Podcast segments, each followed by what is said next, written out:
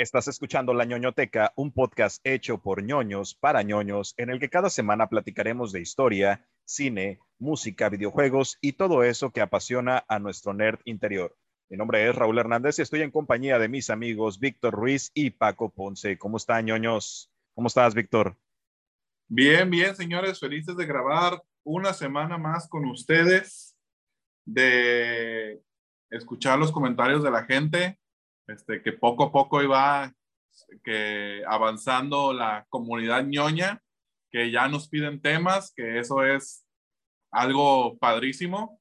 Eventualmente, este, hay algunas sorpresillas por ahí y muy contento de estar una semana más aquí. Oigan, ¿a ustedes les piden temas? No, no es cierto, a mí también me han pedido temas y creo que es un avance.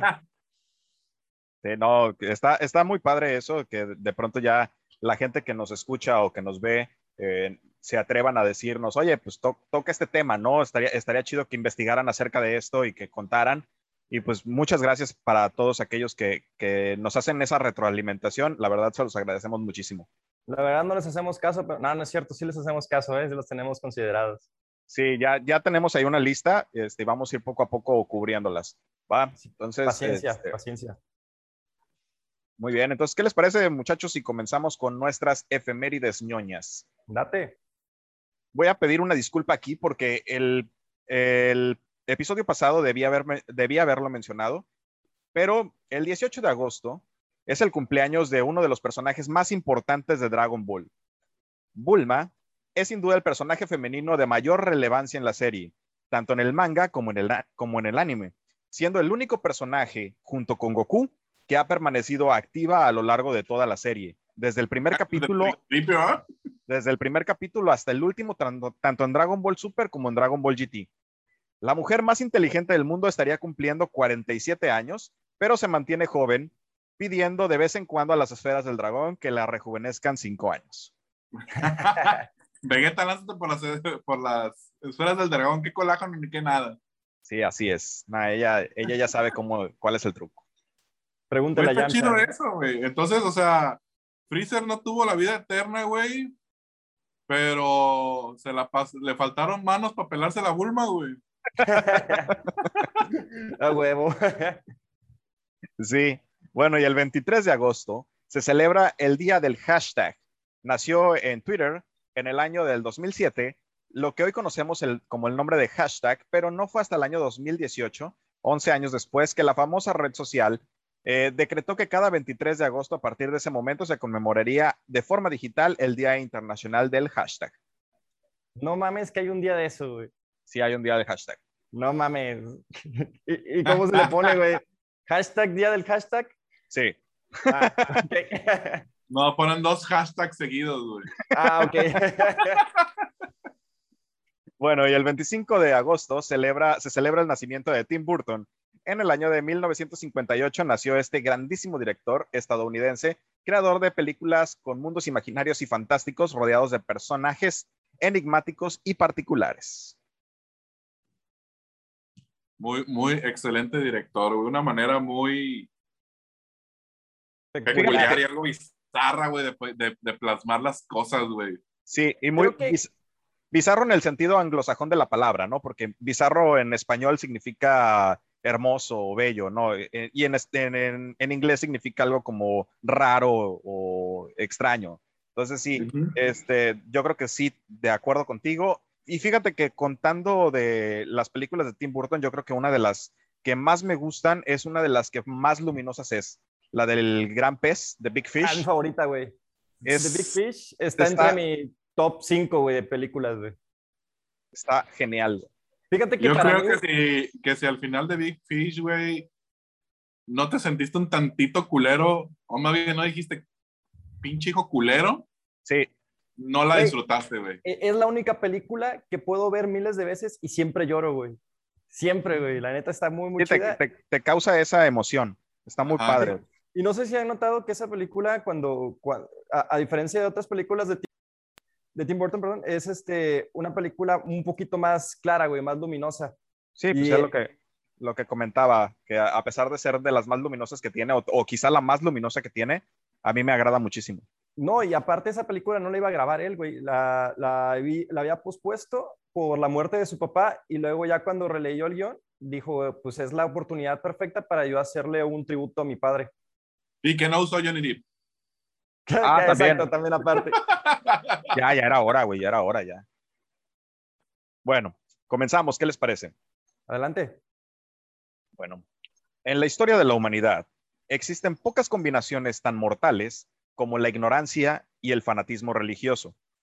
Y es que los libros están repletos de relatos terribles, catástrofes y espantosas matanzas que, que se han efectuado, por supuesto, en el nombre de Dios.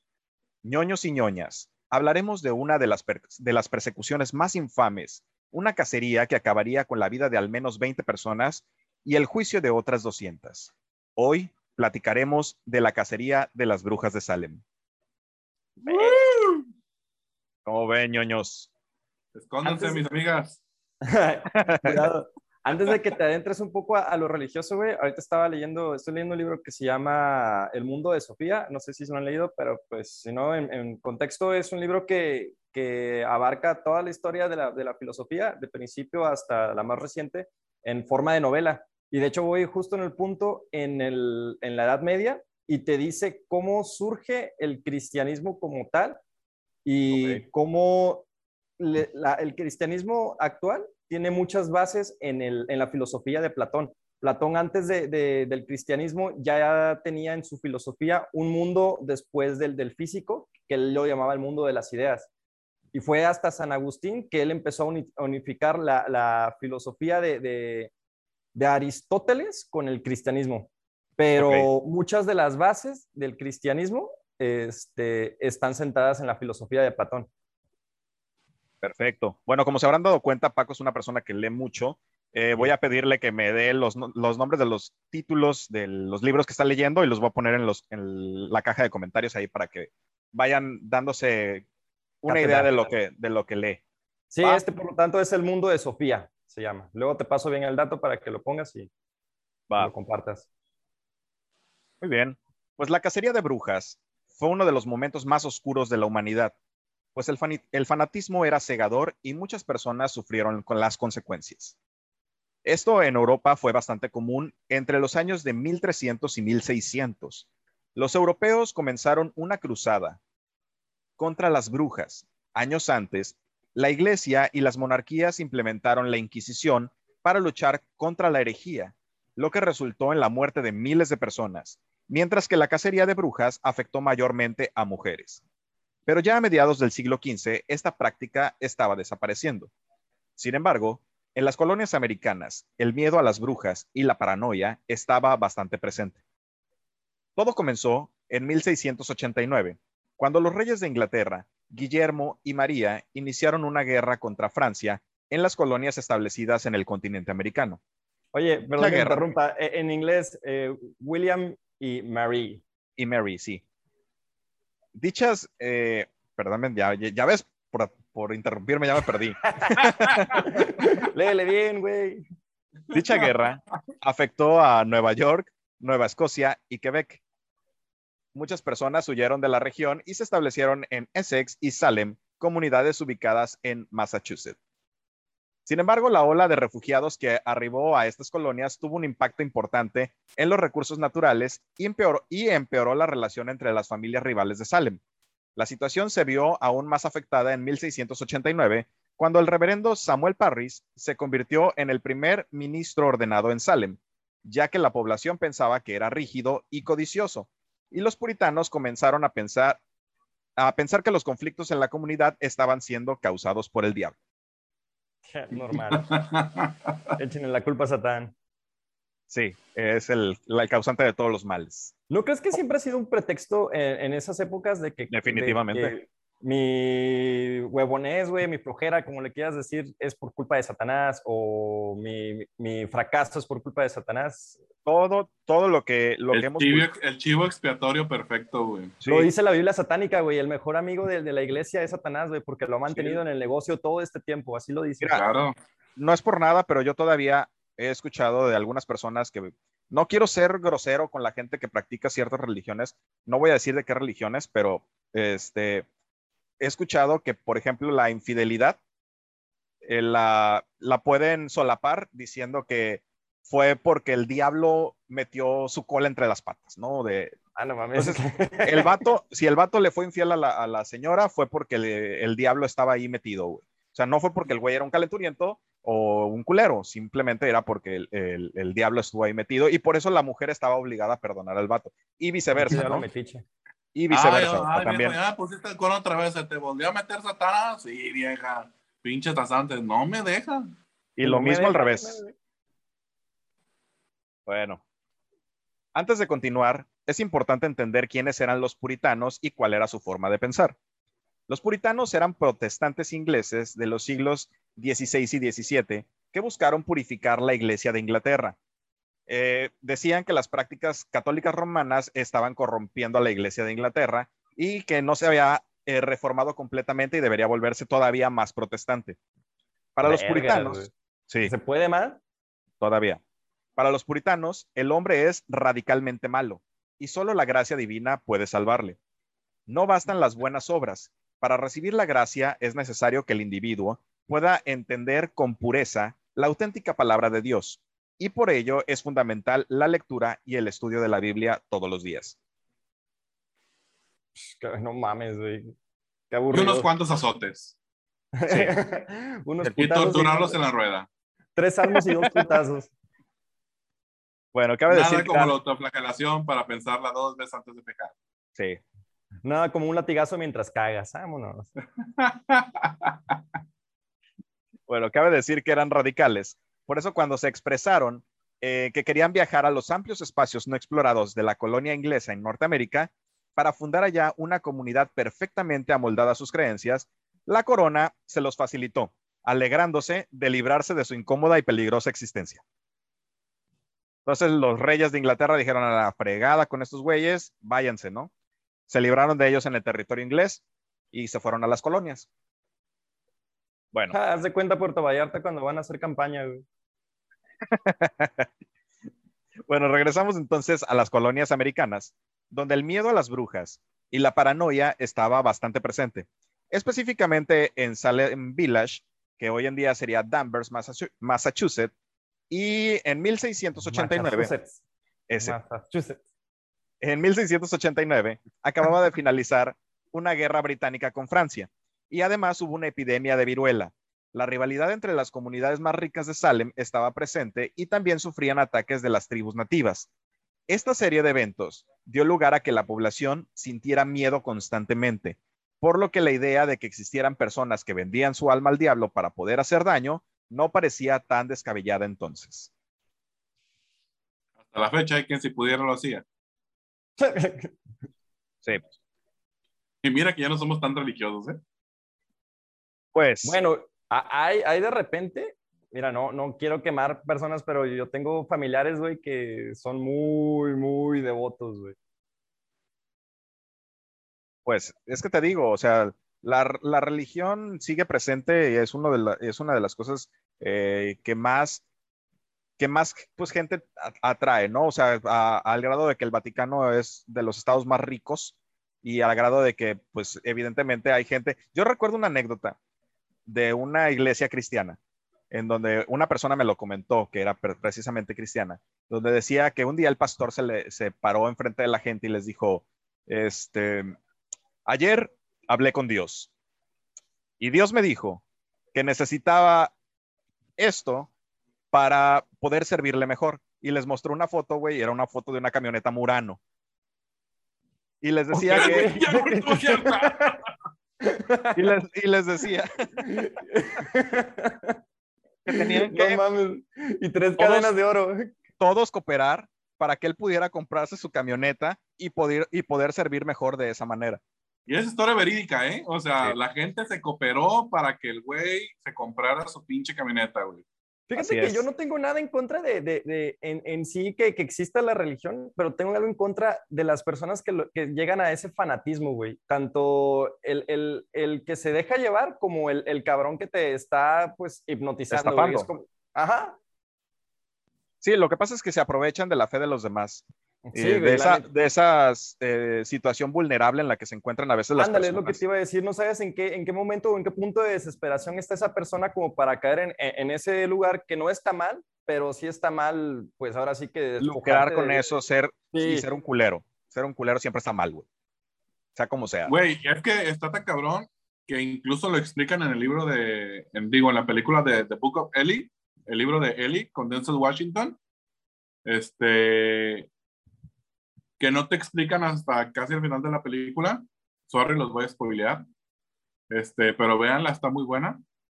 Que la, que la Biblia es de los libros más poderosos que hay, güey. Y quien lo tenga y lo sepa controlar, va a controlar masas, güey. Es verdad.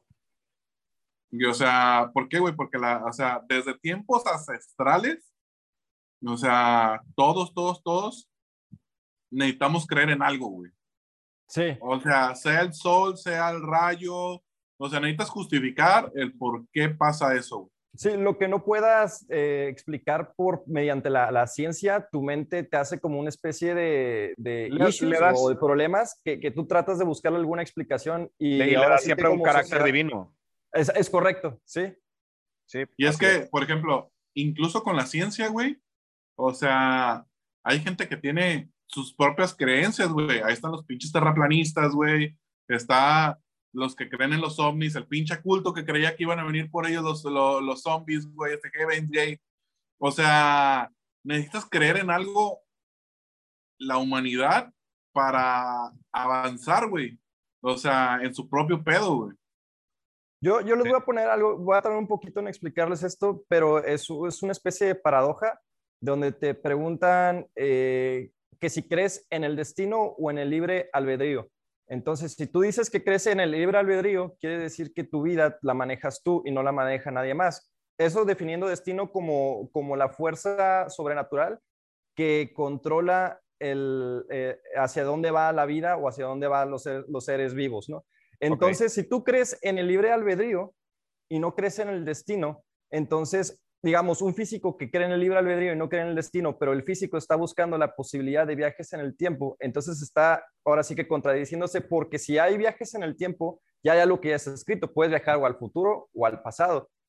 Y ya está escrito, pero al momento de tú llegar a esos lugares lo puedes modificar, entonces tu destino se vuelve un libre albedrío. Es una paradoja, pero no sé si me expliqué bien, pero... Medio cantinfleaste, pero sí te entendimos. Creo, creo, que la, creo que la esencia, la esencia de tu comentario ahí está y queda, ¿no? sí, este, claro. Muy bien. Bueno, pues continuamos. Después de este, de este momento de reflexión, reflexiones como... Ya me iba a parar por, por, por un bacacho, güey. Reflexiones con Paco Ponce. Háblale a Diego Rosarín.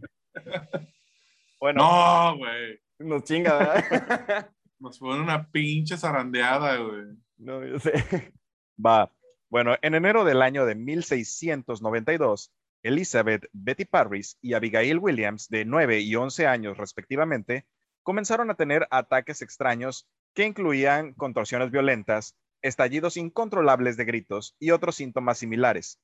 Las niñas eran la hija y la sobrina del mismo ministro puritano de Salem, Samuel Parris, por lo que el caso llamó bastante la atención de la localidad. Las niñas hablaban de forma desordenada, hacían gestos extraños y se retorcían entre convulsiones, según constan los registros del juicio, sin una explicación científica a tal aflicción. Y no les habían dado de comer en tres días, por eso se retorcían, ¿verdad? Mira, también pueden ser otras cosas ahí, este... Sí, ataques eh, epilépticos. Muchas este, cosas, muchas cosas. Ah, por ahí vamos, por ahí vamos precisamente.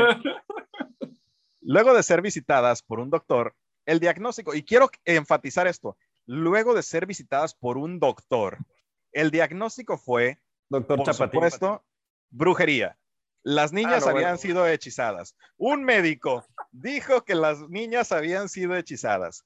Tiene fiebre, tos, gripa, mm, Güey, brujería. me encantaría investigar en ese tiempo, ¿qué se necesitaba para ser doctor, güey? Decir que eras quién doctor. te enseñaba a ser doctor o quién te decía, güey, ya eres doctor, güey? Nada. Nada más decir, yo soy doctor, güey. Así era. Lo mismo que necesitan hoy todos para decir, soy emprendedor, güey. Yo soy coach de vida, güey. Ándale. Eh, soy coach motivacional. Lo único que tengo que, que hacer es convencerte de que tu vida es una mierda y que tienes que luchar con, para, para salir de eso, güey. Tú decreta. Eres pobre, por, eres pobre porque quieres, no porque situaciones Y le, ajenas. y le dices, a ver, deja de ser pobre. No quiero, güey. Cómprate 10 chicles a un peso cada uno y les vas a poner un mensajito y véndelos a unos 50. Sí. Mentalidad no, de tiburón. Aquí, aquí, ah, exacto, aquí todos tenemos mentalidad de tiburón, güey, somos chingones. Por eso estamos aquí haciendo podcast. Bueno, después, Ann Putnam, de 11 años, también comenzó a presentar el mismo comportamiento. El 29 de febrero de 1692, las niñas culparon de su extraño comportamiento a tres mujeres. Tituba, la mujer caribeña que la familia Parrish había esclavizado y que mantenía como sirvienta. Sarah Good, una mujer que vivía en las calles, y Sarah, Os- Sarah una mujer pobre y de edad avanzada. Tituba, Good y Osborne fueron llevadas ante las autoridades y pasaron varios días siendo interrogadas. Good y Osborne se declararon inocentes, pero Tituba dijo, el diablo vino a mí y me pidió que trabajara para él. Después, relató cómo varias criaturas extrañas le pidieron que firmara un extraño libro. Y Oye, dijo ¿le que dio seguro social? no, no, güey, Ah, porque no, es el diablo, güey. Ah, qué culero, güey. Sí. Así como muchas personas aquí. en- No voy a decir nombres. Bueno, después relató cómo varias criaturas extrañas le pidieron que firmara el extraño libro, ¿no? Eh, aunque Tituba asumió la culpa, las autoridades enviaron a las tres mujeres a prisión. Poco se sabe de los antecedentes o incluso del origen de Tituba. Se da por hecho que Samuel Parris trajo consigo a tres personas esclavizadas cuando llegó a Massachusetts desde la Nueva España, específicamente de Barbados en el Caribe. Podemos suponer, por las circunstancias, que Parris esclavizó a Tituba en Barbados, probablemente cuando tenía unos 12 o unos pocos años más. No sabemos si la esclavitud de Tituba fue el saldo de una deuda, aunque esa es la historia que ha sido aceptada por eh, la mayoría. Cuando Samuel Parris se mudó a Boston desde Nueva España, trajo a Tituba, a John Indian y a un niño eh, con él para obligarlos a ser esclavos y trabajar en una casa. Indian y Tituba se casarían posteriormente, y luego de que Parris se convirtió en ministro, Tituba se desempeñó como su ama de llaves. Bueno, cuando las niñas comenzaron a tener síntomas, una vecina de la familia Parris, Mary Sibley, aconsejó a John Indian y posiblemente a Tituba de que hicieran un pastel de brujas para identificar cabrón. la, espérame, para identificar la causa de las aflicciones iniciales de Betty Parris y de Abigail Williams. Se creía que el pastel de brujas tenía el poder para revelar si la brujería estaba afectando a una persona con síntomas de enfermedad. El pastel o galleta se elaboraría con harina de centeno y la orina de la persona afectada. Ah, no mames. ¿Quién se va a tragar eso, güey? Espérate, espérate. Después No. se daría como alimento a un perro. Si el perro exhibía los mismos síntomas, la presencia de la brujería estaba probada. No Pero por- mames. Pero ¿por qué un perro? Porque se decía que un perro era un conocido y eh, común asociado con el diablo. Se ponía, Ah, Ay, entonces, no mames, güey. Era un choluscuincle de seguro, ¿no? se ponía entonces el perro para que apuntara a las brujas que habían afligido a la víctima. No mames. O sea que si de pura chingadera el perro se le ocurría acercártele, güey, cuando se comía la galleta, yo hubiera venido madre, güey. Imagínate que le das de comer y el perro se te acerca para darte las gracias, güey. Ya te apuntó como bruja, ya te chingaste. Sí, Vale. Bueno, es pensamientos, ¿no? De la gente de, de antes. Pensamiento mágico pendejo. Exacto, exacto. Cuando las niñas comenzaron a tener síntomas, una vecina, ah, perdón, pero ya, ya, ya, ya leí eso. En el No pueblo de, ya, güey. Andas con todo, oye, güey. Sí, ya sé. En el pueblo de Salem, dicho pastel de brujas era la clave eh, para las primeras acusaciones de brujería que, llega- que llevaron a juicios y ejecuciones de muchos de los que fueron acusados. La Güey, Por sea, los perros. Neta, no lo supero, güey. ¿A quién se le habrá ocurrido eso, güey? Así de, vamos a hacer un pastel, me hacen el pastel, y con quien vaya el perro ese es. Ha de, ser, ha de haber sido el mismo pinche doctor, güey. Espérate, espérate, espérate, pero para que Tengo un el pastel, remedio, güey, infalible, güey. para que vas a- funcione el pastel lo tiene que mear el paciente. Si no, no funciona. Así Sí, es. claro, claro, claro, claro. Si, son, si, si es orina de otro, no, no funciona, güey. Tiene que ser el paciente. Bueno. Eh, al parecer, esta, esta práctica era una. Era algo que, se, que era bastante popular en la cultura inglesa de ese tiempo. ¿Qué? No mames. Sí. Imagínate, güey, que te pidan un vasito de orina, güey, para hacer un pastel. O, o- o para qué te pedirían. ¿Cómo te convencerían, pues, para sacar tu orina, güey? ¿Qué está, ¿Qué está haciendo la señora Remigia? Ah, está meando un pastel. Seguramente va a buscar una broma.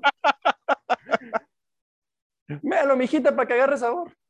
No, mija, no como esas galletas son pastel de bruja, eran para el perro. No, ya, y échale más harina porque se mió de más la señora. Pirulais, pirulais, galletas, son meadas. Bueno, Betty y Abigail nombraron a Tituba como una de las causantes de su comportamiento, y Tituba fue acusada por las jóvenes de aparecérseles como espíritu, lo que equivalía a una acusación de brujería. A Tituba se le preguntó sobre su papel y el reverendo Parris la golpeó para intentar obtener una confesión. Escúpelo, pendeja. El ancestro tehuacanazo con chile. Sí, yo también lo pensé. Para los que no están familiarizados con el término, se dijo, se decía que en los ochentas o hasta la fecha, No sabemos. un método para hacerte confesar de la policía meramente mexicana era ponerle chile en polvo a un agua mineral o a, o a un conocido co- como antes como Tehuacán. Entonces lo que hacían, lo agitaba y te lo aventaba en la nariz para que se metiera como prueba de COVID, haz de cuenta. Entonces no bastaba, o sea, me imagino que te ardías, te hasta el culo esa madre, güey, como para que confesaras, güey. Pero aparte era inhalada. Sí, güey, iba directo a la nariz, güey. A la madre. O sea, lo agitaban y, o sea, como sale a presión con todo el chile, güey, pues te entra por todos lados. Sabroso. Bueno, pues poco después de esta afirmación, otras niñas de la comunidad comenzaron a tener síntomas similares a los de Betty y Abigail, incluyendo a Ann Putnam, a Mercy Lewis, Elizabeth Hubbard, Mary Walcott y Mary Warren. La histeria en la localidad había comenzado. En marzo, las mujeres fueron llevadas a juicio ante los magistrados Jonathan Corwin y John Hatton. Durante el juicio, quienes las acusaban comenzaron a sufrir espasmos, gritos incontrolados y contorsiones. Osborne y Good negaron haberle hecho daño a las niñas y afirmaron que eran, que eran inocentes, pero como ya mencioné, Tituba confesó haber estado sirviendo al diablo, diciendo que él había contactado y que le pidió que la sirviera. Tituba, Bien violadas, ¿verdad? posiblemente. Tituba dio varias descripciones bastante específicas acerca de perros negros, gatos rojos, pájaros amarillos y un hombre negro que le pedía que firmara su libro. Aseguró Bueno, fíjate, güey, después de eso yo puedo llegar a una conclusión, güey. Que estaba bien. Cuba sí. era daltónica.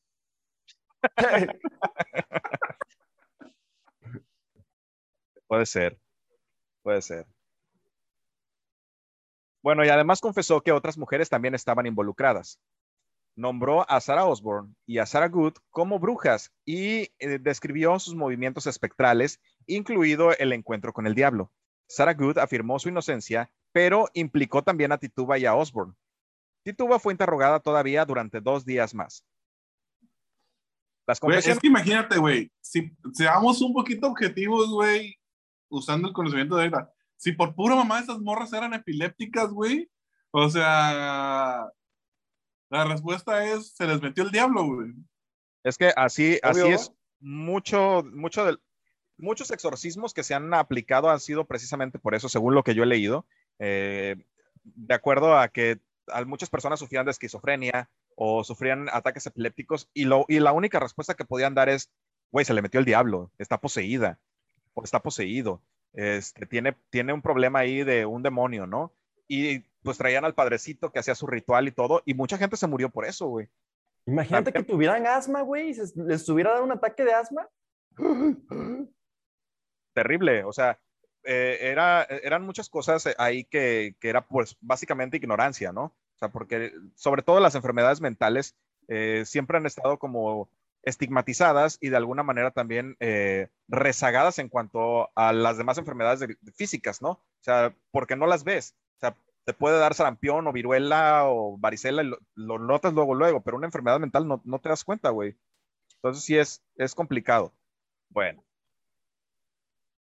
Ya que los imputados no eran condenados, sino hasta que se demostrara su culpa, ante lo que aparentaba ser una corte de ley, la sociedad sometía a los acusados a todo tipo de pruebas, cada una más ridícula que la anterior. Así que les voy a comentar algunas. Primero, la prueba de agua. Había motivo para sospechar de las personas que nunca fueron bautizadas. Si eras sumergido en agua y permanecías flotando sobre la superficie, eras bruja. Pero, si el, madre. Pero si el ¿Qué cuerpo se hundía- si el cuerpo se hundía y estabas libre de culpa, no importaba si te ahogabas, pues entonces quedabas libre de, libre de culpa, ¿no? Ah, ya se nos ahogó, pero no era bruja. Los, o sea, si inquisidores, vivías eras bruja y te iban a quemar, si morías.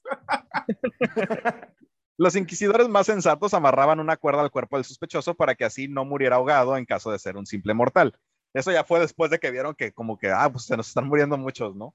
Como que están quedando muchas Eh, brujas. eh, no, ¿por qué se nos morirán tú? No entiendo. Bueno, Parece porque el agua estaba bien caliente. La prueba 2 era la prueba de cocina, que era precisamente la prueba del pastel de bruja. La prueba 3 era la prueba de hechizos. Con el fin de liberar a una víctima inocente de su trance, la autoridad correspondiente obligaba al brujo o bruja a conjurar un hechizo. A otras personas se les pedía que Y si lo recitaran, hacían, que, güey. A otras personas, fíjate, les decían a una, a la persona acusada de ser brujo o bruja y también a otra persona X para que conjuraran un hechizo y, gen- y que conjuraran el mismo y a ver qué, respuesta generaba en el presunto brujo, ¿no?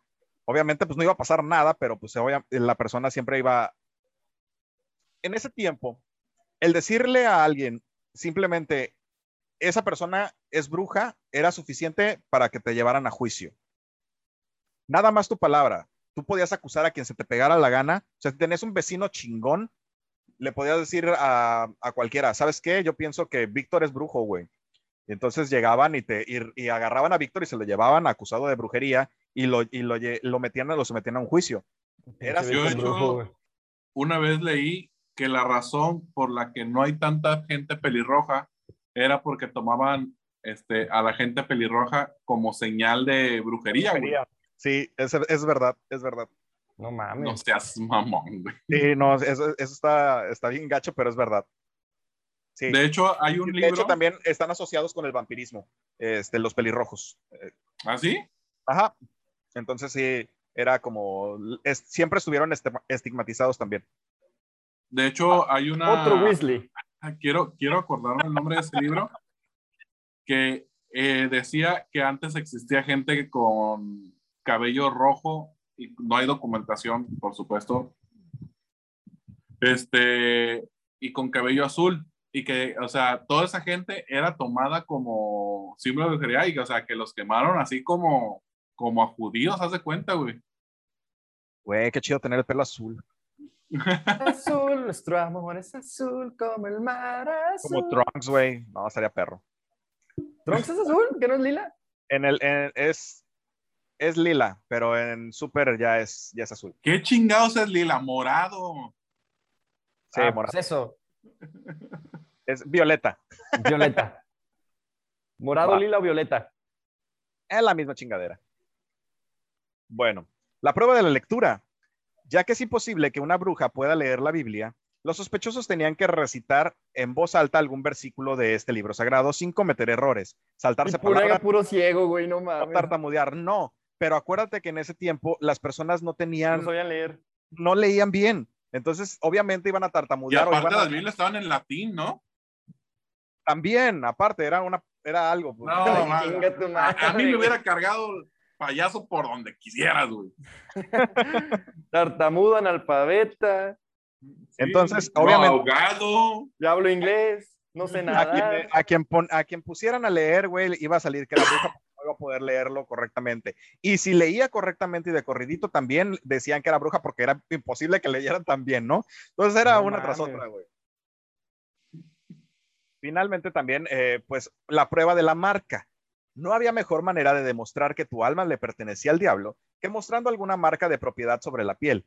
Se creía que dicha marca podía cambiar de tamaño, color y forma. O sea que si tenías lunares, cicatrices y cualquier otra marca de nacimiento podían ser interpretadas como señas de un pacto con el diablo. No seas Madre. mamón.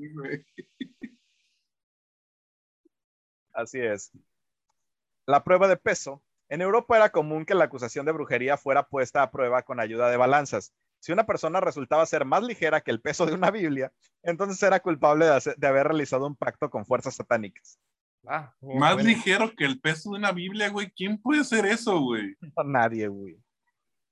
En junio, las autoridades ejecutaron a su primera víctima, Bridget Bishop, una mujer de edad avanzada conocida por ejercer su sexualidad libremente y porque le gustaba el chisme. Ok. Días después, la- Pura bruja habría hoy. sí, Uy, pinche quemazón, güey.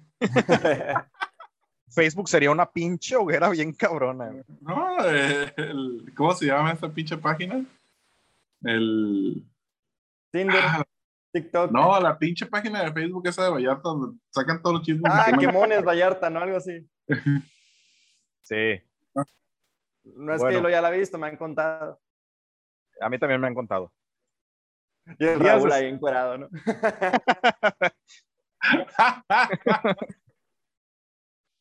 Días después, la corte condenó a cinco personas más, quienes fueron colgadas en julio.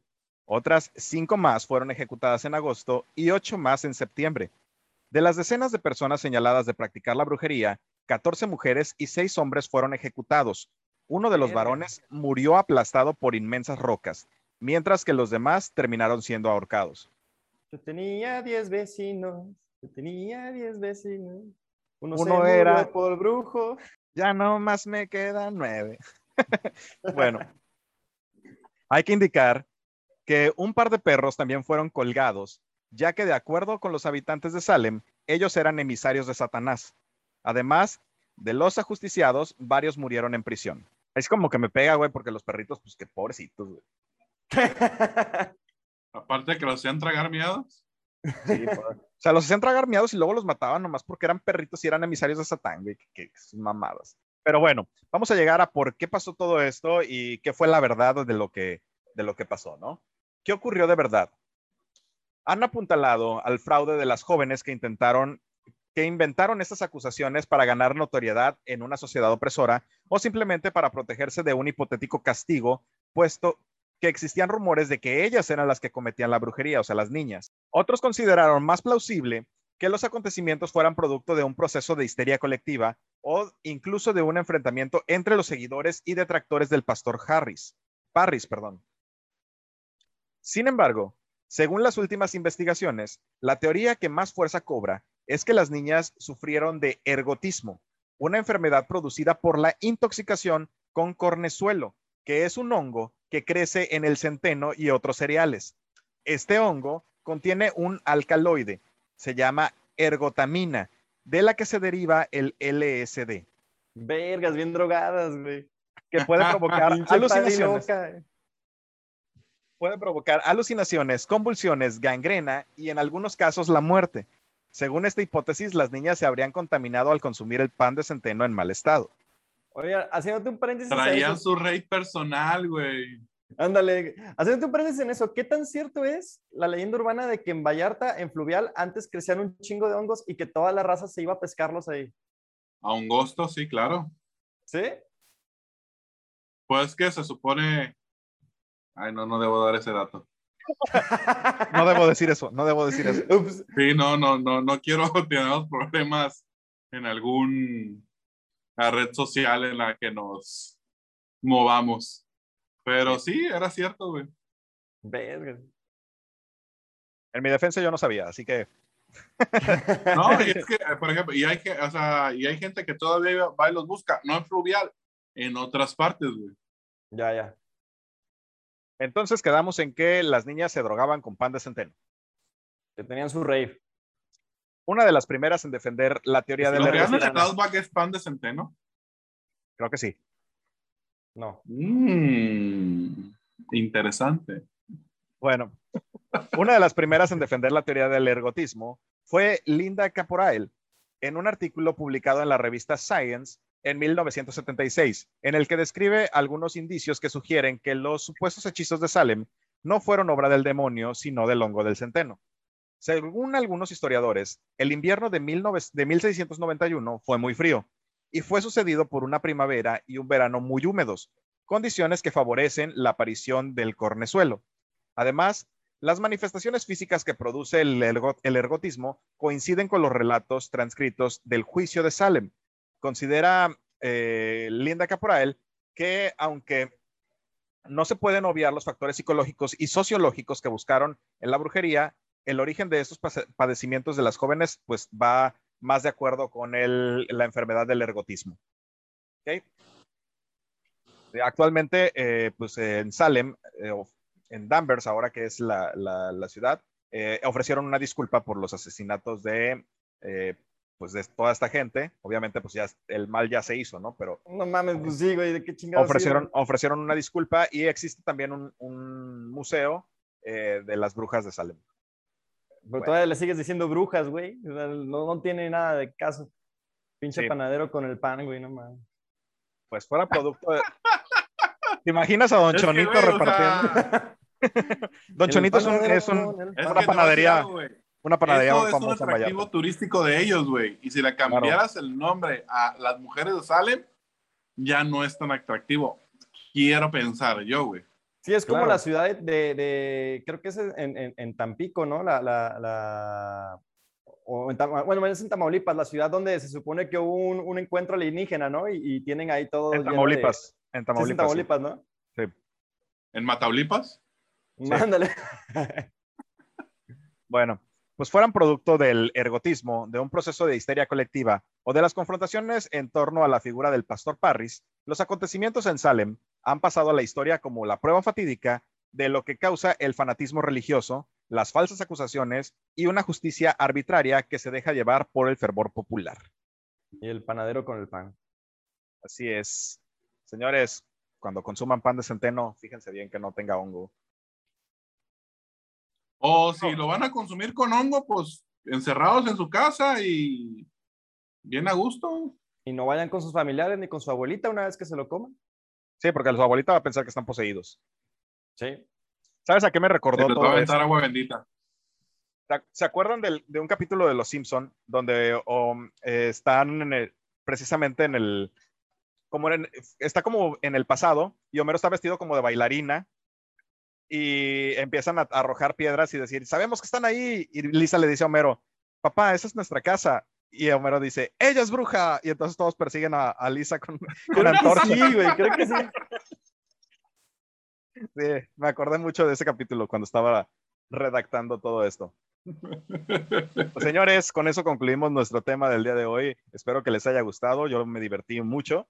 Eh, y pues recuerden siempre que no es bueno el fanatismo religioso. Yo también me divertí mucho, amiguitos. Oigan, y muchas gracias a, a todos. Eh, próximamente ya vamos a estar en iHeartRadio y eh, también en Amazon Music para que nos busquen ahí, pongan la ñoñoteca y ahí estaremos, estarán todos nuestros capítulos. Muchas gracias a todos por su apoyo. Eh, somos poquitos, pero somos fieles, ¿no? Entonces, este, muchas gracias, les agradecemos muchísimo. Los queremos mucho, los amamos. Por, por esto hacemos, digo, por ustedes hacemos esto. Sí. Y el próximo capítulo, recuerden que va a ser de esos grandes hijos de puta de la historia. Ah, sí, cierto. Muchas gracias. Muy, muy bien. Muchas gracias a todos. Nos vemos la próxima semana. Cuídense. Sí, ya.